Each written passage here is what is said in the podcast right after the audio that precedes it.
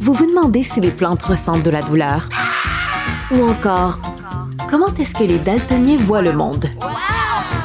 Le balado en cinq minutes est pour vous. Explorez la science, l'actualité et l'histoire en un temps record. La Feu, en collaboration avec le gouvernement du Québec, est fière de propulser la série Balado en cinq minutes. Ne laissez pas les questions sans réponse plus longtemps. En cinq minutes, disponible sur l'application et le site cubradio.ca. Elle réagit, elle rugit. Elle ne laisse personne indifférent. De 14 à 15. On n'est pas obligé d'être d'accord. Alors, si vous vous intéressez de près ou de loin au cinéma, vous savez bien sûr que depuis hier, le Festival de Cannes, la 72e édition, est officiellement ouverte. D'ailleurs, c'est aujourd'hui que euh, la réalisatrice québécoise Monia Chokri présente son premier film qui s'appelle La femme de mon frère. Je sais pas si vous avez vu la bande-annonce, mais ça a l'air hilarant. Ça a vraiment l'air très drôle. Il y a évidemment Xavier Dolan qui va présenter Mathias et Maxime, mais ça, c'est la semaine prochaine. Et on peut pas imaginer Cannes sans controverse. C'est comme les deux vont ensemble. On devrait quasiment appeler ça des Cannes-troverses. Tellement il y en a chaque année. Et cette année, la controverse concerne Alain Delon. On va en parler avec Michel Coulombe, qui est chroniqueur et critique cinéma. Bonjour Michel, comment vas-tu? Bonjour Sophie, ça va très bien. Pauvre Alain. Pauvre Alain. Alors écoute, euh, ben explique-nous donc c'est quoi la controverse? Tiens, fais donc, euh, fais donc la mise en bouche pour nous. Oui, donc à l'approche du festival, puisqu'on allait remettre et on va remettre effectivement une palme d'honneur à Alain Delon, un comédien qui est quand même dans le paysage depuis les années 50 avec de très grands films. Il a commencé avec des René Clément, Visconti, euh, Godard et compagnie. Donc on allait lui remettre cette palme d'or quand un groupe de femmes qui se revendiquent du courant MeToo, donc ce sont les femmes d'Hollywood, Women euh, of Hollywood, euh, l'a accusé d'être, bon, et ça, ça, ça correspond effectivement à certaines de ses déclarations, d'être raciste, misogyne et homophobe, ce pourquoi on ne devait pas lui remettre la palme en question. Le festival a réagi en disant que ben on lui remettait pas vraiment, euh, disons un prix pour, euh, je sais pas, l'ensemble de sa réflexion sur la paix et sur l'humanité, oui, mais bien pour son œuvre cinématographique, ce en quoi il était tout à fait méritoire ses propos, c'était autre chose et le festival s'en dit ceci. Oui, alors c'est très amusant parce que, bon, j'ai écrit là-dessus dans le journal de ce matin et euh, pour euh, préparer ma chronique, je suis allée voir sur plein de sites français des extraits d'émissions de, radio, des extraits d'émissions de télé pour voir comment les Français réagissaient à cette controverse.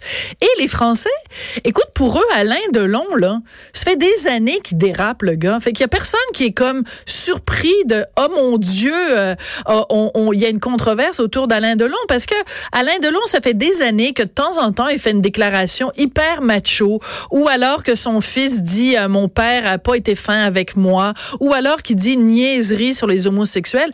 C'est comme ça fait partie du paysage. Tu sais, c'est un peu comme mettons Gérard Depardieu qui fait pipi euh, dans une bouteille dans un avion. Les gens se disent ben oui, il est comme ça Gérard. Fait que les gens se disent à peu près la même chose sur Alain. Est-ce qu'on devrait aujourd'hui en 2019 juger la carrière cinématographique graphique de quelqu'un à l'aune de ses déclarations nounounes. En fait, il faut quand même dire qu'Alain Delon n'a pas joué dans des films homophobes, racistes et non. misogynes. Ben, au contraire, il a joué pour Visconti, qui était un gay notoire. Exactement. Et puis, euh, il a dit en fin de carrière, parce que là, il fera plus de cinéma, il a quand même été présent euh, dans la vie publique jusqu'à récemment, puisqu'il a fait du théâtre il n'y a pas si longtemps, il a dit, tiens, si j'ai un regret, c'est de n'avoir jamais été dirigé par une femme. Hmm. Ça, quand même, ça manque euh, à, mon profil. Pour le reste, bon, les réactions que, que tu évoques vont aussi avec le fait qu'il est très copain avec Jean-Marie Le Pen. Et donc là, ben, on a tout de suite une association qui pue. Mais je dirais surtout derrière tout ça, il y a ce qu'on appelle, euh, en termes médiatiques, et tu connais ça mieux que moi, d'ailleurs, je crois que tout ça, ça s'était dirigé vers toi, vers toi, très clairement. Là. Euh, mais il y a derrière ça ce qu'on appelle une occasion d'affaires. Ouais. Par exemple, quand Slav est joué au festival de jazz et qu'il y a des moyens de pression possibles, ben, on se sert de l'événement. Ouais. Et quand on voit que ça a marché, on se dit, tiens, pourquoi pas Canada? C'est sûr. Et c'est pas que les, les, les questions soulevées soient pas pertinentes, c'est qu'effectivement, on instrumentalise un spectacle, une sortie, un événement. Dans ce cas-ci, au Festival de Cannes, il y a 4000 journalistes. Hum. Et puis des gens un peu partout dans le monde dont le métier effectivement est de réagir à ce qui s'y passe. Ça fait beaucoup de porte-voix. Alors si on est euh, de ces femmes d'Hollywood qui s'inquiètent effectivement de ce qui s'est passé par le passé au Festival de Cannes. Il y a eu une culture du viol, elle a été dénoncée. Oui. Une absence de réalisatrice, ça a été moult fois dénoncé. Des années, il y a eu zéro femme en compétition comme réalisatrice. On en est à 4 sur 21. On s'entend qu'on est loin de la parité encore. Donc, dans tout ça, il y a effectivement pour ces femmes une forme de levier possible parce que le festival réagit toujours plutôt mal, de façon pataude, un peu ancienne, et Alain Delon, disons, est un bon client. Oui, mais en même temps, c'est intéressant. Regarde comme c'est intéressant. Cette année, donc, sachant que la palme d'honneur allait être remise à Alain Delon, l'affiche officielle du Festival de Cannes, c'était Alain Delon. Dans toute sa gloire, dans sa jeunesse, je pense que c'était une photo qui était tirée du film Plein Soleil, si je me trompe pas. Et cette affiche-là est absolument magnifique. Or, Agnès Varda, cinéaste féminine, mais excessivement importante dans l'histoire du cinéma français, puis dans l'histoire du cinéma à travers le monde. Elle meurt en mars, et donc on décide de scraper, excusez-moi l'expression, l'affiche mettant en vedette Alain Delon, et on a cette très belle affiche officielle du Festival de Cannes où c'est Agnès Varda sur le tournage de son premier film. Alors je trouve ça quand même assez symbolique que cette année, alors que ça devait être un homme à qui on rendait hommage, ben c'est une femme à qui on rend hommage. Et et je veux dire, on peut pas dire que Agnès Varda a pas eu sa chance. Je veux dire, ça a été, elle est à l'origine de la nouvelle vague. C'est une femme qui a, qui, a, qui a continué à faire des films jusque dans sa 70e et sa 80e année. Donc, il faut, il faut aussi mettre ça dans le, dans la balance, non? Bien sûr, mais encore là, c'est c'est une question d'occasion. Il y a là pour ces femmes une occasion de se faire entendre. Et, et quand on se fait entendre comme ça et qu'on fait partie d'un lobby, ben on est de mauvaise foi.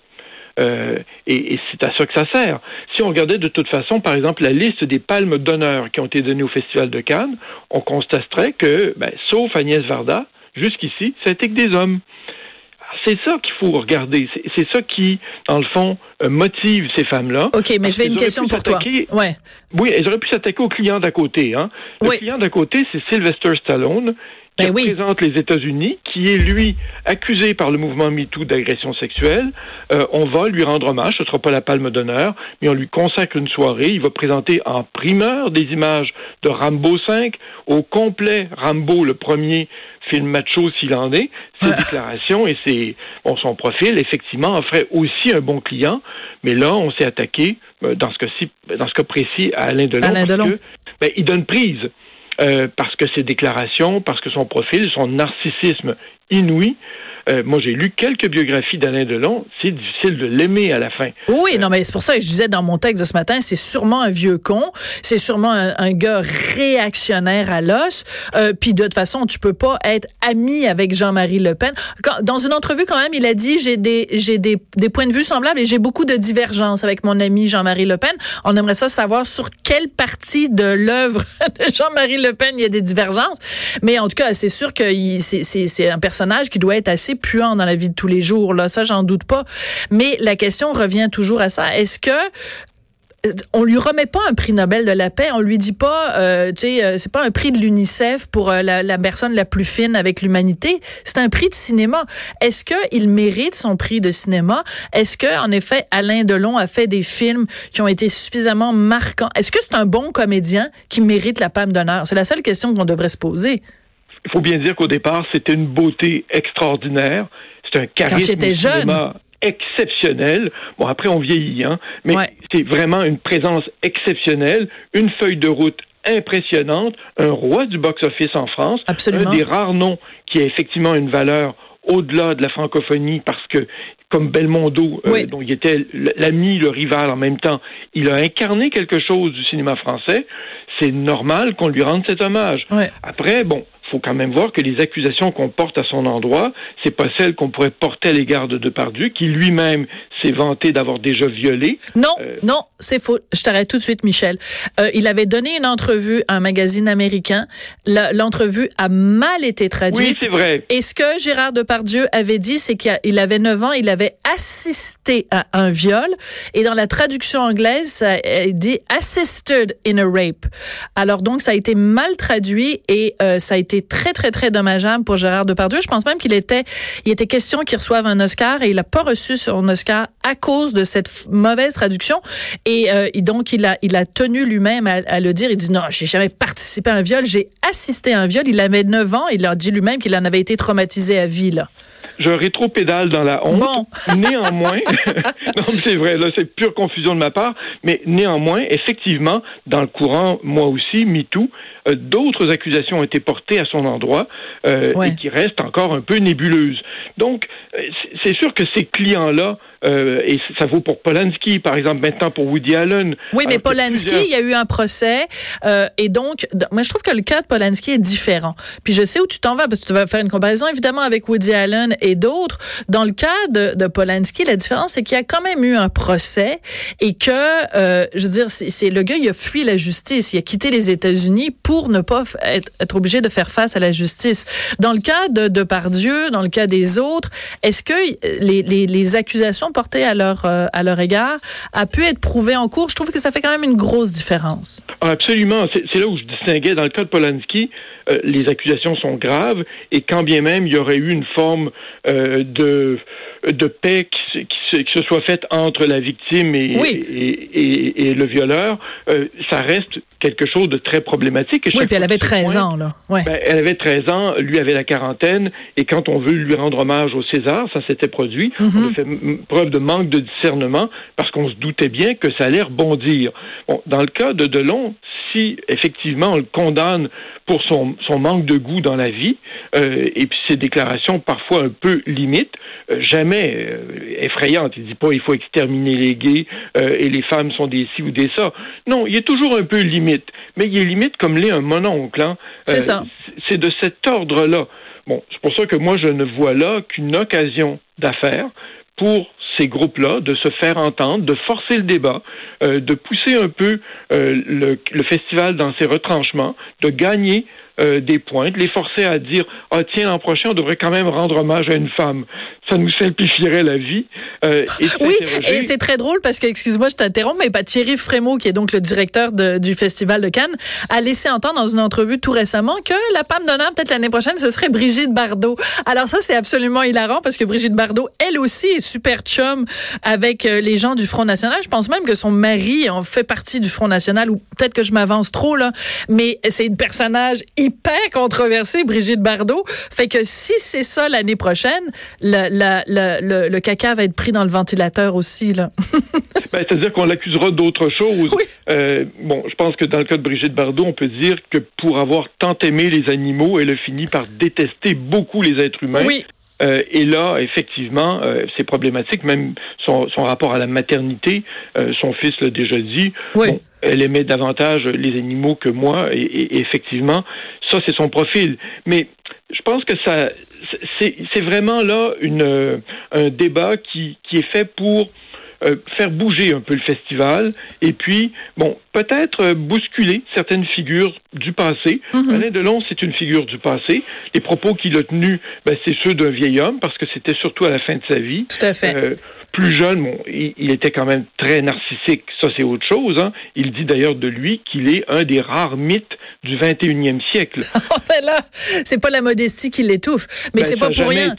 C'est pas pour rien qu'il a séduit euh, Romy Schneider et en fait toutes les plus belles femmes, euh, toutes les plus belles femmes de France.